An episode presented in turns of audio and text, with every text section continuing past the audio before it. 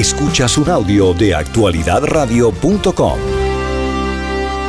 Hoy un programa muy especial y con un invitado de lujo. Le damos la bienvenida a Sergio Díez. Él es el jefe de la policía de Sweetwater, pero no es reconocido únicamente por eso en el sur de Florida. Ha tenido una carrera muy exitosa, ha trabajado con muchos departamentos de policía y a través de los años se ha vuelto sobre todo una de las voces más importantes y una de las personas que más sabe en este pueblo de lucha en contra de la corrupción. Efectivamente, durante varios años, eh, pues eh, Sergio Díez eh, fue jefe de investigadores de la Fiscalía pues del sur de aquí, del estado de la Florida.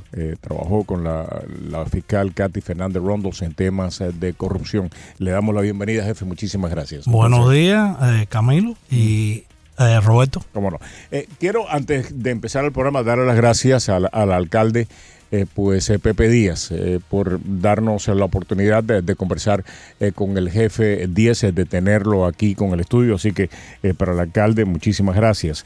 y quiero presentar el programa de esta manera. Durante muchos años ha existido la percepción aquí en el condado de Miami-Dade y en otras partes de la nación que si uno no tenía un turbante, realmente las autoridades federales no, se, em, no, le prestaban atención a lo que estaba sucediendo. Y por supuesto, después del 9-11, si las autoridades eh, con recursos limitados tenían que escoger en un acto que podía ser eh, pues eh, producto de una acción terrorista que terminara con la vida de mm, cientos o decenas de norteamericanos, esos recursos se tenían que destinarse precisamente a combatir esa posibilidad y la percepción y la realidad durante años fue que las autoridades federales no tenían los recursos eh, para ocuparse de las dos cosas a la vez y habían abandonado pues lo que eran actos de corrupción eh, cívica, política eh, en los Estados Unidos. Eso desde hace varios años empezó a cambiar y ahora empezamos a ver los resultados de ese cambio que, fue, que ha sido significativo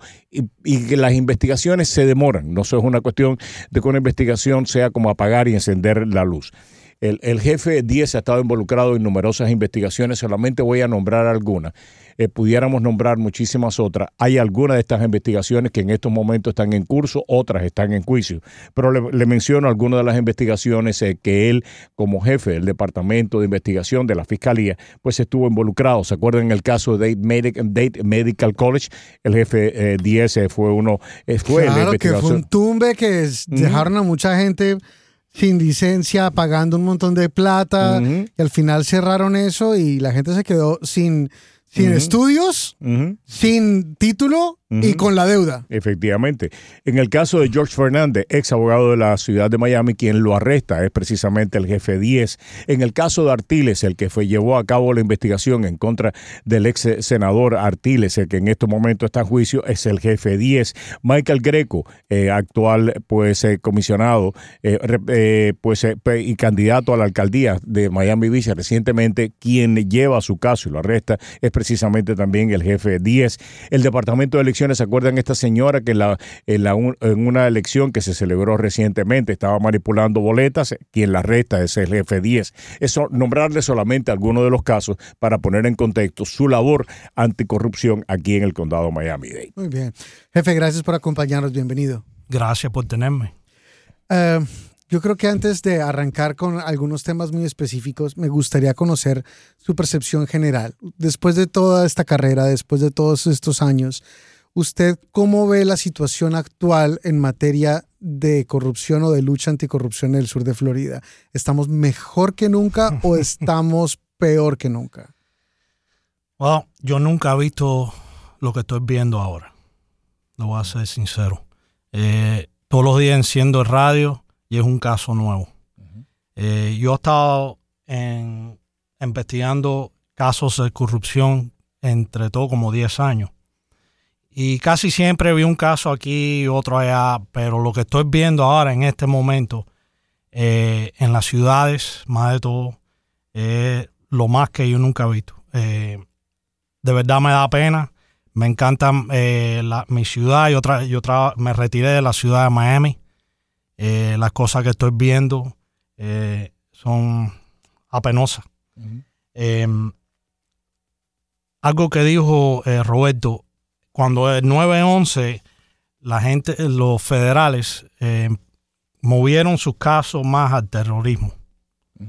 Pero le estoy diciendo que ahora, otra vez, todas estas agencias que están aquí en, They're en la, back. they're back. Están haciendo investigaciones de corrupción pública. Hmm. Eh, la fiscalía, eh, FDOLE, el FBI, hasta mucha gente no sabe, el condado tiene una unidad chiquita eh, de corrupción pública, pero no soy mucho de ellos porque le quitaron muchos investigadores ha- hace años.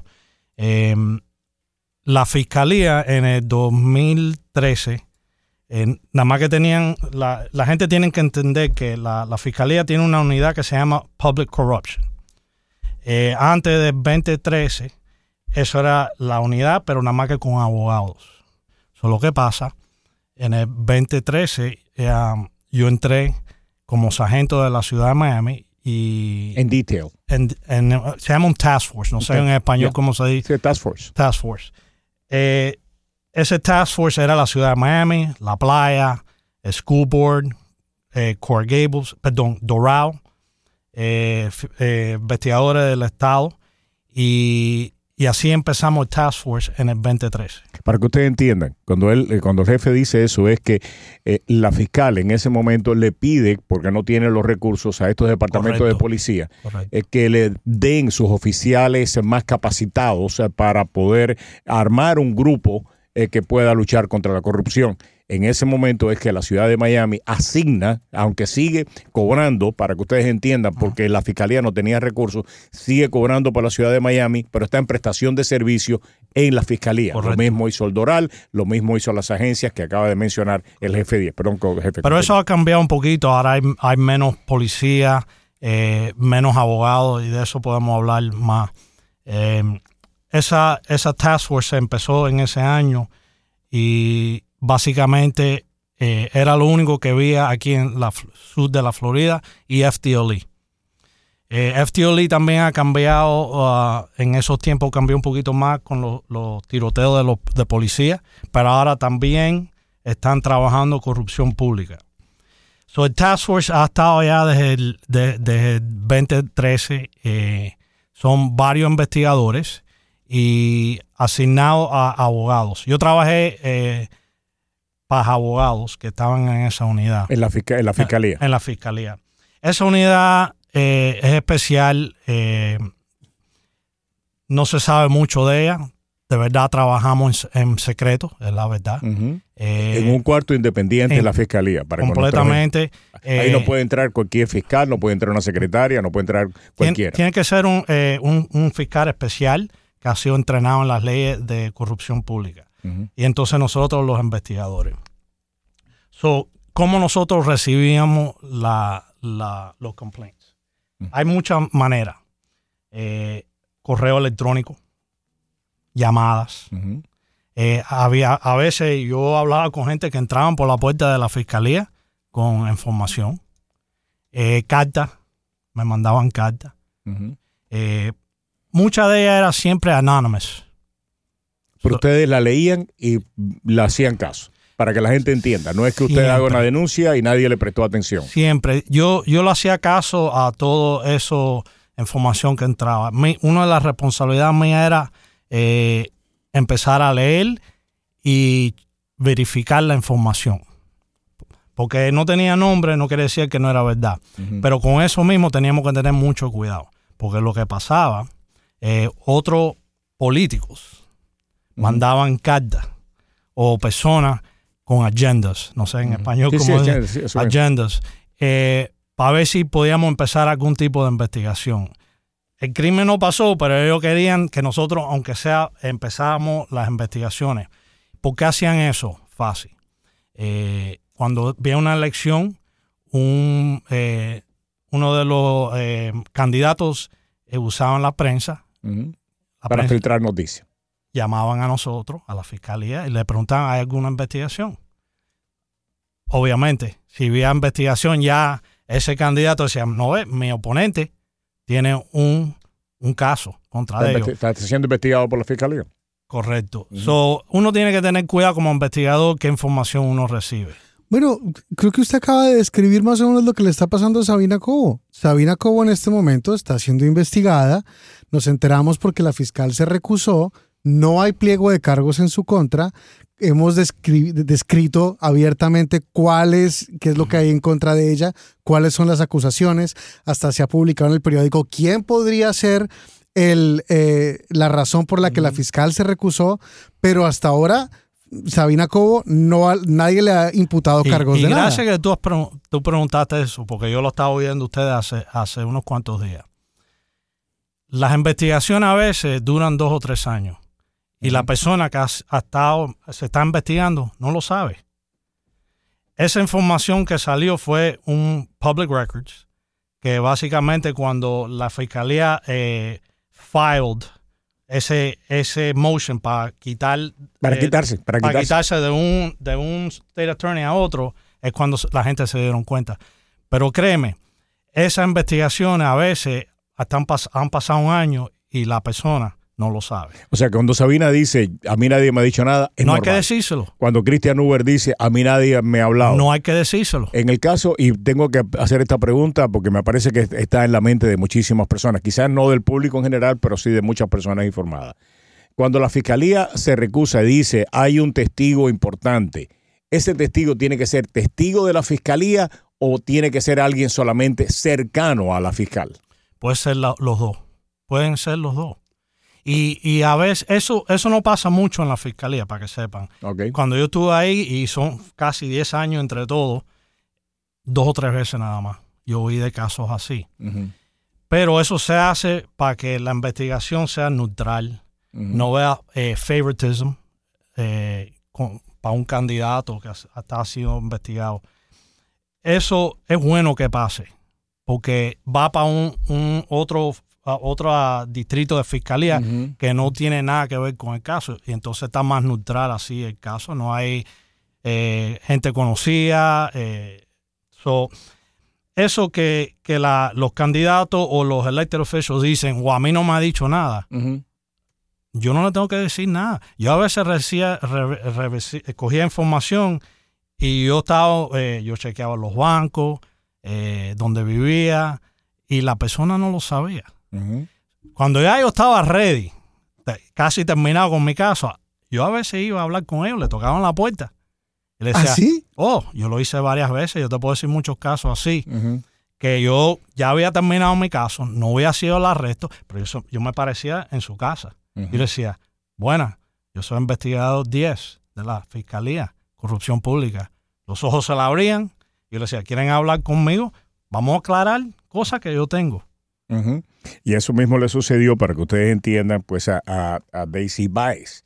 O sea, el caso de Daisy Baez, en el cual termina eh, pues eh, teniendo que renunciar a su posición y casi se inhabilita como política, eh, pues se lo hace el jefe 10 también, que encuentra que Daisy Baez había reportado una dirección bajo juramento eh, donde no vivía. El caso lo hizo el jefe 10 también, entre otros casos.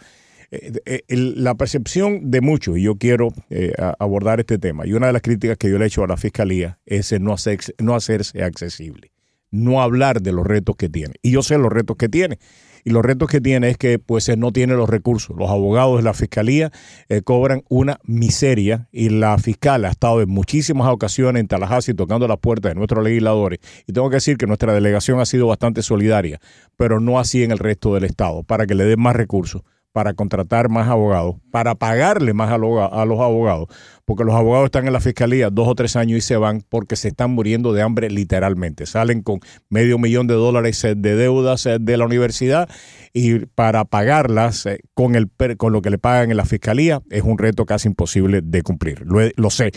Y sé también lo que tú acabas de decir, eh, que los recursos para investigadores no están ahí tampoco.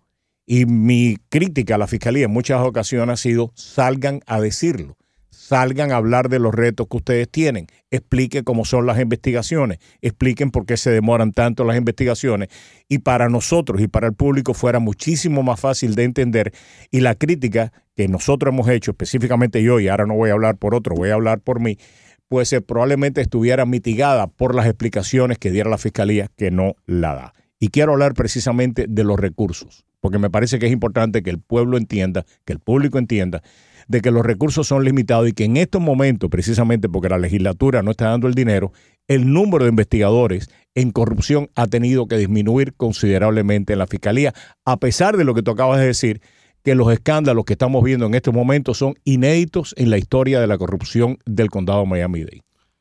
Eh, está 100% eh, correcto. El problema más grande que está pasando es los pocos abogados que tiene la fiscalía. Déjame darle un ejemplo. Cuando yo empecé en el 13, habían como 7 o 6 abogados. Yo sé que eso ha bajado mucho en todas las unidades de la fiscalía, todo. Eh, la última vez que yo chequeé, creo que eran como 100 abogados menos que la fiscal tiene. 100 menos, para que usted entienda. No sé el número ahora, ¿Eh? es una pregunta buena para ella. ¿Esos son recursos estatales? ¿Eso lo decía? Estatales, ellos, sí, sí, estatales. que es una de las razones por qué existe esa, esa unidad de Task Force. Porque ella tiene muy poco. Ahí hay investigadores del Estado. Porque yo lo fui cuando me retiré de la ciudad de Miami. Eh, por eso ella tiene que usar policías de otras ciudades. Y eso también ha bajado, porque lo que está pasando también con los departamentos de policía... Es que no tienen policía. Y menos candidatos para policía. Muchos policías se han ido para otros, se han retirado. Y, ya, eh, yo me acuerdo cuando yo empecé en el 90, todo el mundo quería ser policía. Ahora, muy duro. So, los recursos de la unidad son muy poca, muy pocos abogados, muy pocos detectives y no es culpa de la, de la fiscalía. Yo, yo siempre había dicho que aquí hay que pagarle a los, a los fiscales, los public defenders y a los maestros. Si quieren eh, eh, results, claro. hay que hacerlo. y, no es nada más que eh, esas cosas, no hay dinero a veces para equipo para hacer los Porque la investigación es cara. Correcto. Además que a veces no terminan en nada. Hay, hay una cosa importante. Y es bueno que me vas a hablar de eso. Claro, porque es que eh, nosotros, todos los casos que dio Roberto al principio, que contó cuáles son los grandes éxitos de las investigaciones. No, no. No, están, ni todos. poco. O escribir un libro. Deberían. Pero, pero ahí no están todas las investigaciones que hacen, todos los recursos que destinan, todo el tiempo que se gastan investigando cosas que al final no son. O sea, muchas veces a usted le puede llegar una denuncia porque vea que ese tipo se está robando algo. Entonces usted va, investiga, le abre los récords, entrevista a gente, le mira los bancos y resulta que no se está robando nada. Mm. Entonces, cuando una investigación... O que se está robando pero no lo puede comprobar de una manera evidente. Claro, pero entonces, pero que termina en nada, que termina en que no hay realmente una imputación de cargos. Y eso puede pasar muchísimas veces. Más, más de lo que tú crees. Claro, o sea, seguramente son muchos más las veces que no terminan en convicciones o que no terminan en imputación de cargos que las veces que sí. Porque otra cosa que hacen ellos es, y, y esto es súper importante, ellos no lanzan una moneda al aire de, bueno, tengo una investigación a medias, vamos a imputarle cargos. O sea, si no saben que hay una convicción, si no están seguros que no tienen las pruebas suficientes como para llevar a una persona a juicio, no la llevan a juicio. Entonces tampoco es que investigan a medias y luego, bueno, vamos a ver qué dice el juez. De pronto lo haya culpable, de pronto lo haya inocente. No, esta gente no se mete en esto si no están absolutamente convencidos de que tienen todas las pruebas como para que alguien se haya dado culpable. Estás correcto. Eh, es fácil tener 10 cargos, 10 casos a misma vez y de los 7, de los 10, no, no terminan en nada. Y la gente que estamos investigando nunca van a saber que nosotros lo investigamos. Eso sí, es verdad. Eh, a veces lo gastamos más tiempo en casos que no terminan en nada que los que terminan en algo. Una pregunta que yo tengo y una preocupación que yo tengo. Recientemente, digo recientemente, o sea, no estoy hablando años atrás, recientemente, la Comisión de la Ciudad de Miami, eh, y como tú estuviste allí, me parece que la pregunta es pertinente, le dijo a la, a la policía de la Ciudad de Miami que no podía investigar a los comisionados. Sí. Eso a mí me parece que es inaceptable de que la policía de la ciudad de Miami, tengo que decir que la unidad de inteligencia y corrupción de la ciudad de Miami en un momento dado fue una de las mejores del país, no del condado, del país. Sí, señor. Eh, y eso nunca se publicitó. Yo tuve que trabajar con ella cuando estaba en Radio Martí. Eh, tuve que trabajar con la unidad de inteligencia del condado cuando estaba en esa unidad de, de inteligencia Freddy Méndez, que yo considero que probablemente sea uno de los policías mm, más espectaculares que yo he conocido en toda mi vida. Murió ya estuvo en Vietnam, eh, fue parte del Task Force donde estaban todas las agencias de inteligencia de Estados Unidos y él era el director de ese grupo. Después tuve que trabajar precisamente también con la unidad de inteligencia de la ciudad de Miami y eran espectacularmente eficientes a nivel, de, a nivel nacional, no a nivel local o a nivel del Estado, a nivel nacional. Eh, eh, creo que esa unidad se ha ido a menos, poco a poco también ha ido perdiendo recursos. Pero ¿qué pasa si un oficial de, la ciudad de Miami se entera de que uno, un político, un funcionario electo o, un, funcionario, punto, está cometiendo un crimen de corrupción? No lo puede investigar. ¿Es eso legal? Porque la obligación de ustedes es, independientemente de cualquier cosa, investigar. Es una pregunta eh, dura, pero también tiene muchos recursos ese oficial para reportarlo muchos recursos. Eh, la, la fiscalía puede investigar cualquier caso que ellos quieran. Porque un comisionado de la ciudad de Miami se ponga a decir, no lo puede investigar nosotros, nada más que la FBI o FTL, mentira. Completamente mentira. lo digo yo. La fiscalía puede abrir cualquier investigación con el Task Force contra cualquier político o candidato. Hmm. cuando ellos se sientan ahí a decirle, bueno, vamos a hacer un MOU, y nada más que la eh, FTLE. Memo of Understanding, para que ustedes entiendan. Eh, eso no es verdad. La fiscalía puede investigar lo que ellos quieran. Yo lo he hecho. Y a veces yo he oído algunas eh, meetings de comisión cuando oigo estos, estos oficiales decir eso y, me río. Porque tengo caso abierto contra ellos. So, ellos pueden investigar lo que ellos quieran. Nadie, no necesita, la fiscal no necesita permiso de nadie.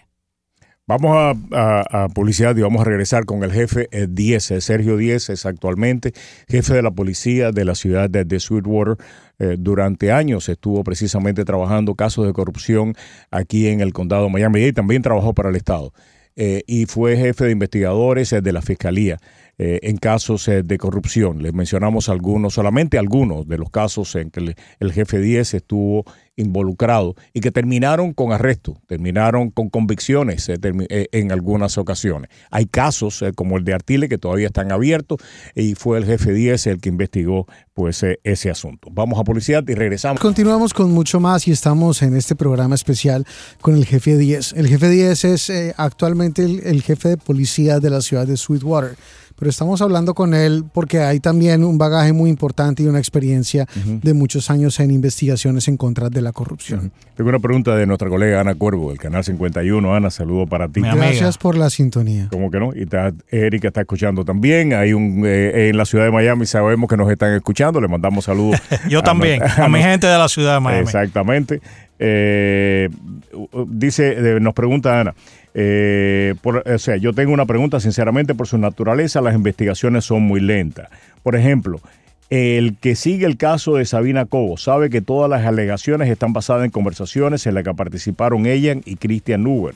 ¿Cómo es que no los han contactado todavía? Se pregunta Ana Cuervo y le hago la, yo la pregunta en voz alta, jefe. como yo dije antes, eh, la gente no sabe lo que está pasando y no, a lo mejor nunca lo van a saber.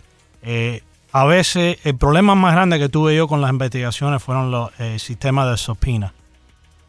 Yo mandaba sopinas a bancos, a, compañías y se demoraban mucho las sopinas. A veces nosotros hablábamos con witnesses, con gente que querían dar información. Enseguida que le decíamos, sube la mano derecha, eh, time to swear, la gente decía, ah, no, yo no quiero reportar nada todas las investigaciones son diferentes, pero son muy duras. Y a veces se demoran por los recursos.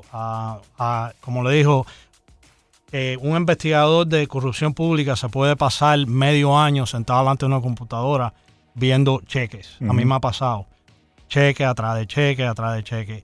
Eh, los casos esos de lo como estamos hablando de la ex comisionada, eh, a lo mejor se demora por muchas cosas, muchas mm. cosas diferentes. Puede ser que todavía están esperando sopinas, todavía les falta hablar con mucha más gente. Eh, puede ser muchas razones, Roberto. Eh, los casos se demoran mucho. eso sí. Entremos, y Juan Camilo tenía una pregunta que el aire que tenía que ver precisamente cómo se trabaja interagencialmente, pero no que te haya interrumpido. Adelante, Juan Camilo. Eh, no, antes quería también, eh, porque hay varios oyentes que nos están escribiendo y nos preguntan qué pasó con el caso precisamente del Date Medical. Eh, nos decía, nos, dice un oyente, yo trabajé con ellos, me quedaron debiendo 16 mil dólares entre salarios, seguro médico que nunca pagaron. Eh, porque pues todo esto, qué bueno que los encuentran, qué bueno que sale al aire la denuncia y luego como que uno no se acuerda más de esos temas. ¿Qué, qué pasó con, por ejemplo, ese caso del Date Medical? So, eh, eso fue uso de, dinero de Student Loans Federal.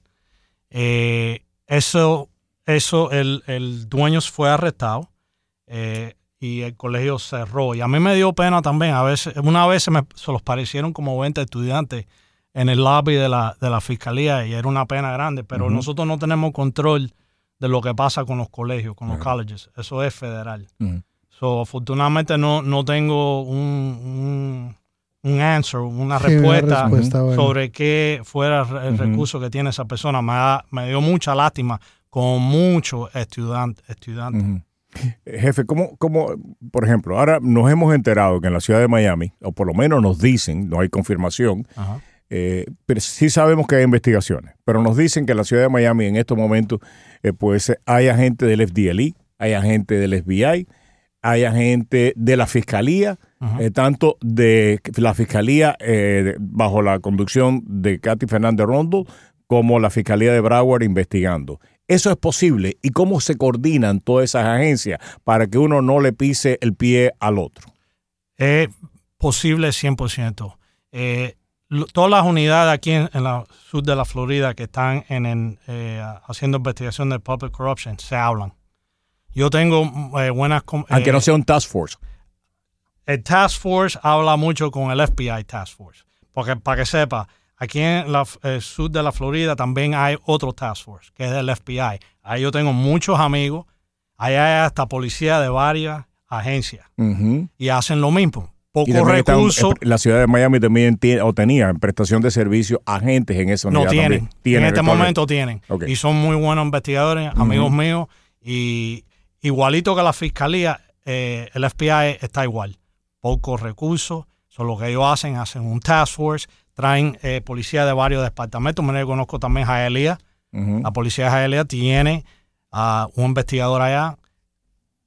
Eso siempre están hablando. Yo hablaba mucho con FTOLE.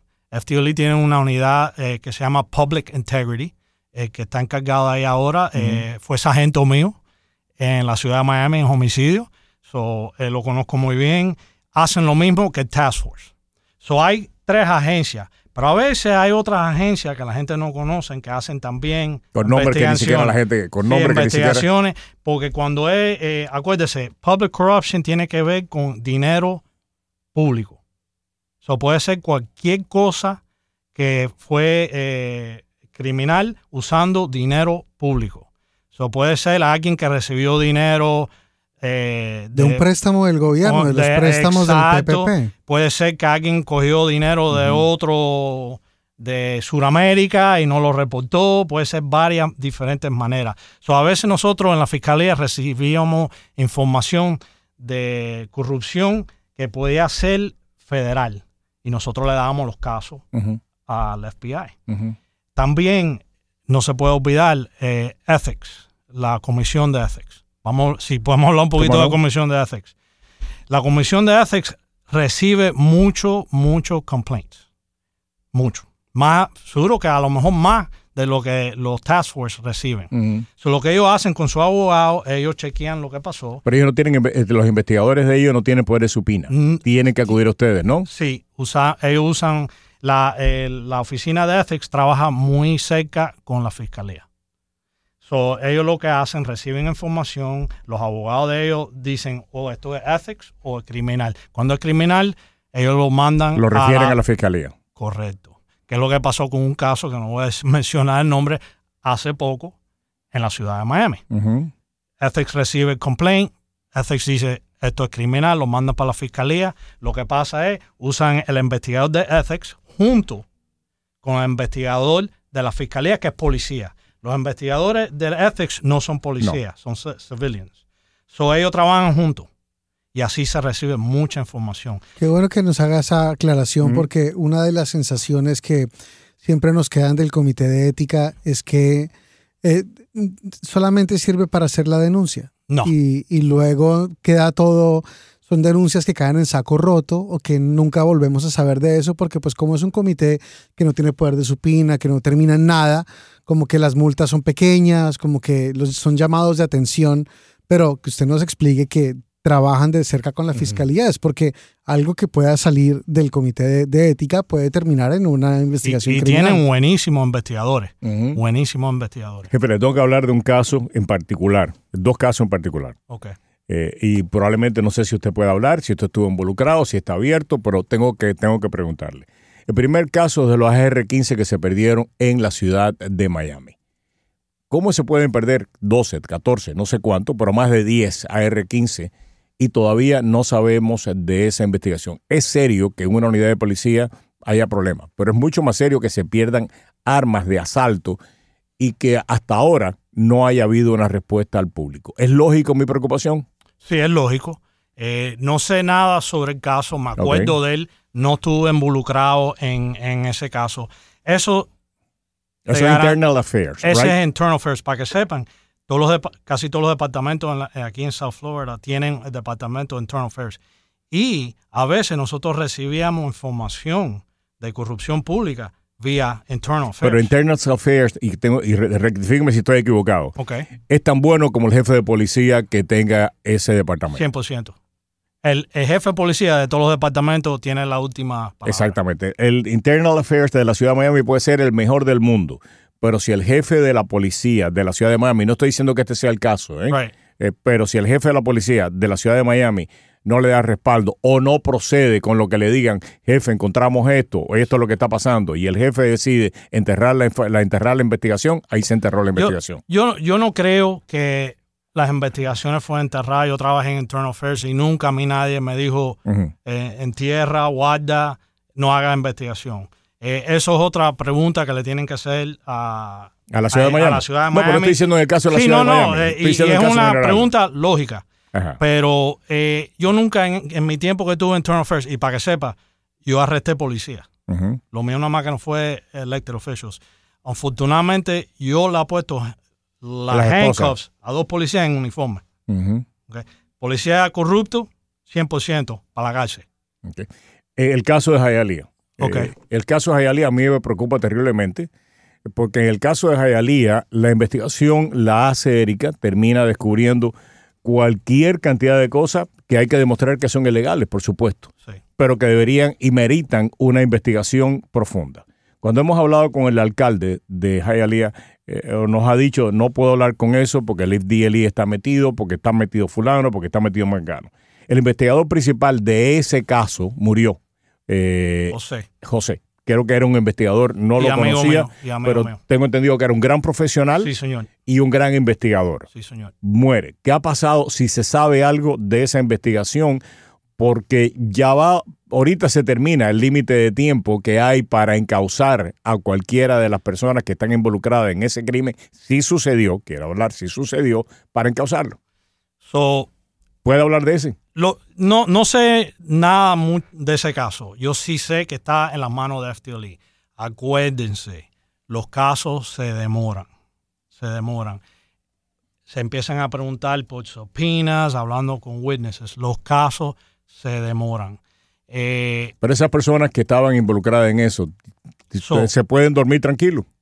Yo, yo no creo que ningún policía o oficial de la ley puede dormir tranquilo si hizo un crimen. Y para que sepa, hay una ley que te pueden, el statute of limitations, no sé cómo se dice en español, son cuatro años después de lo que tú te retiras.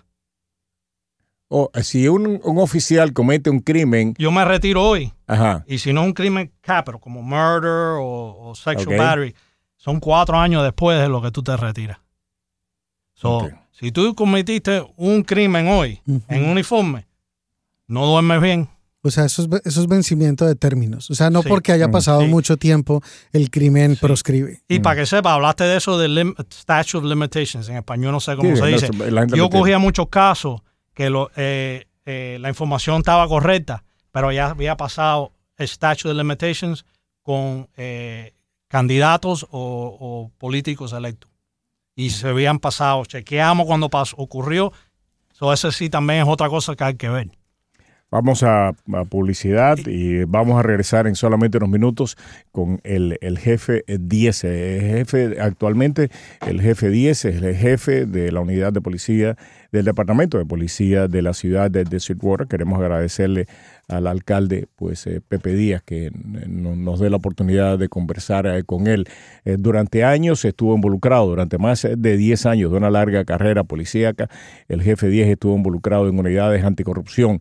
No solamente o sea, trabajó con el FDLI, trabajó también para la fiscalía como investigador principal de, de corrupción. Lo tenemos acá con nosotros. Estamos hablando eh, pues eh, precisamente de cómo pues es este mecanismo de órganos eh, de los órganos de seguridad para luchar contra la corrupción.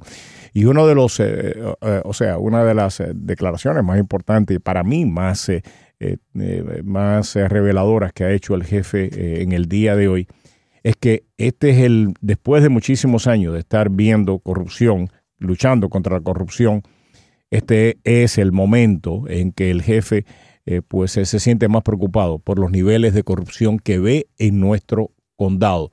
Pero a mí lo que más me, tan- tanto como eso me preocupa es los pocos recursos eh, que hay para luchar contra la corrupción. Pocos recursos en los departamentos de policía, pocos recursos en la fiscalía, pocos recursos en el FBI, pocos recursos en el FDLI. Y por eso es que se terminan, o, sea, creando estos cuerpos, estas unidades donde diferentes departamentos aportan algo para luchar contra la corrupción. Continuamos esta conversación con él en solamente unos segundos. Estamos con el jefe 10 hablando de corrupción pública. Eh, nos escribe una oyente y nos dice que ella no tiene confianza en eh, la unidad de ética, la comisión de ética del condado. Nos dice que ella vio que hace unos siete años aproximadamente había varios casos del Departamento de Agua y Alcantarillado.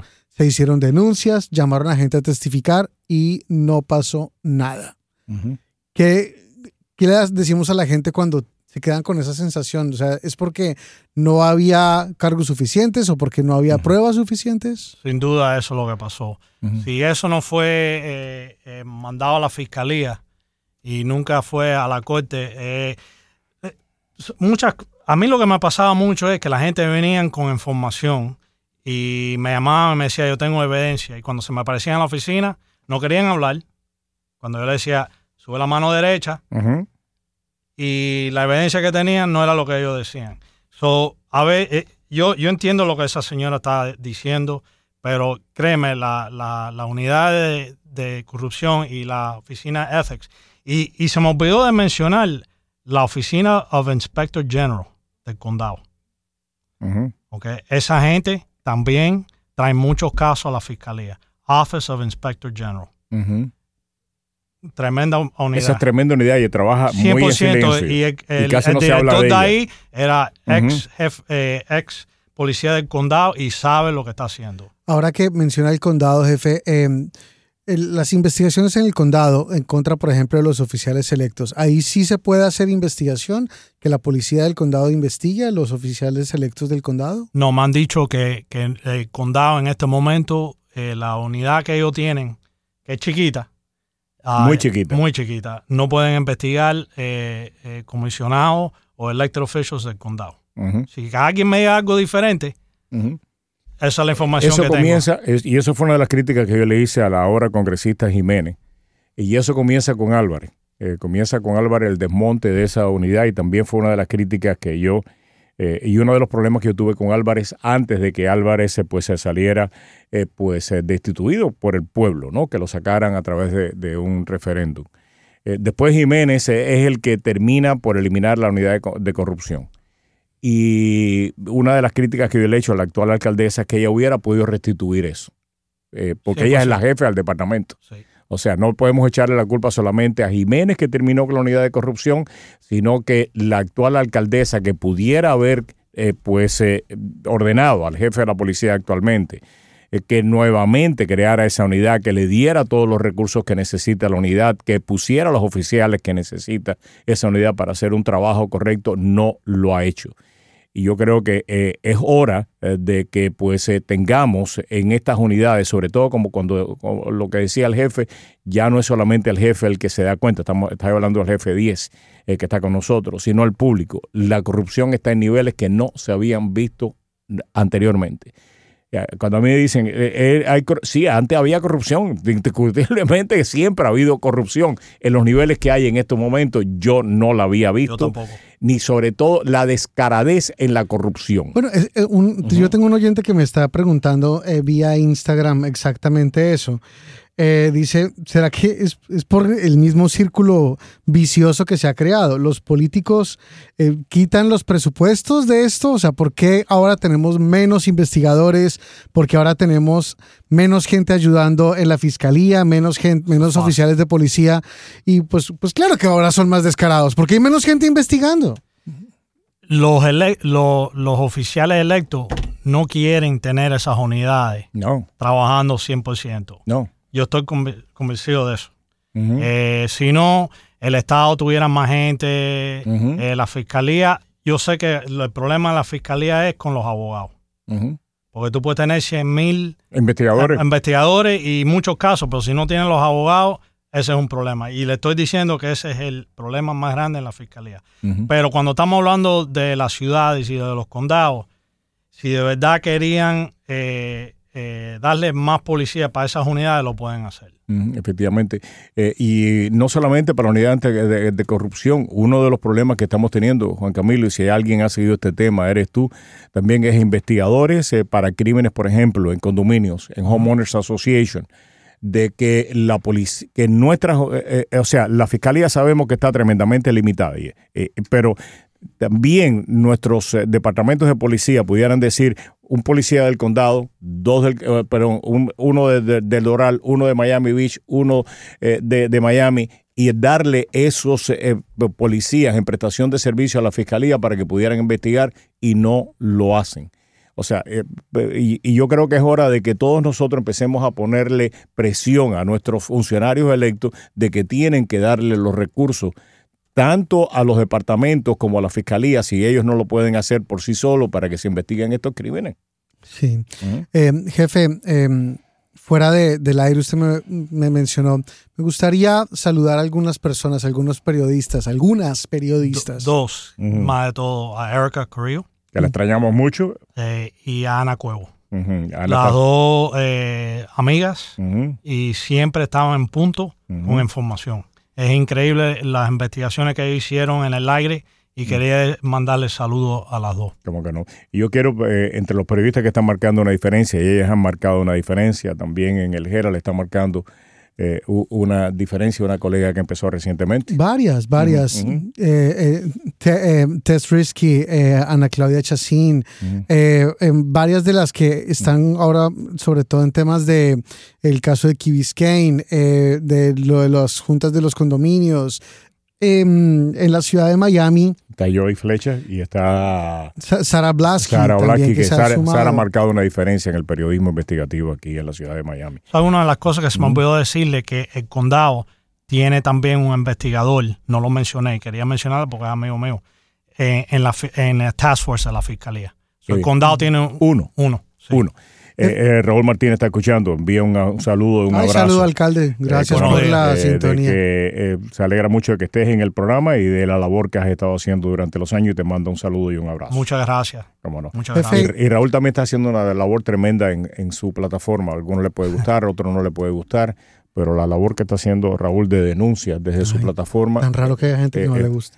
por supuesto, por supuesto. ¿Puedo decir algo sobre eso? Claro. Eh, yo cuando era investigador, yo cogía mucha información de, ustedes, eh, casos que yo chequeé.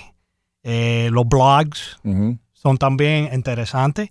los shows de YouTube yo los yo los veía. todos los eh, meetings de comisión del condado, de Hialeah, de Miami. Entonces también yo trabajaba en las ciudades chiquitas. Yo tuve un arresto en Con una comisionada. So, ¿Un arresto en Opaloca? Sí, sí, un arresto en Opaloca. So, siguen, haciendo lo que ustedes siguen haciendo, porque créeme que los investigadores están oyendo.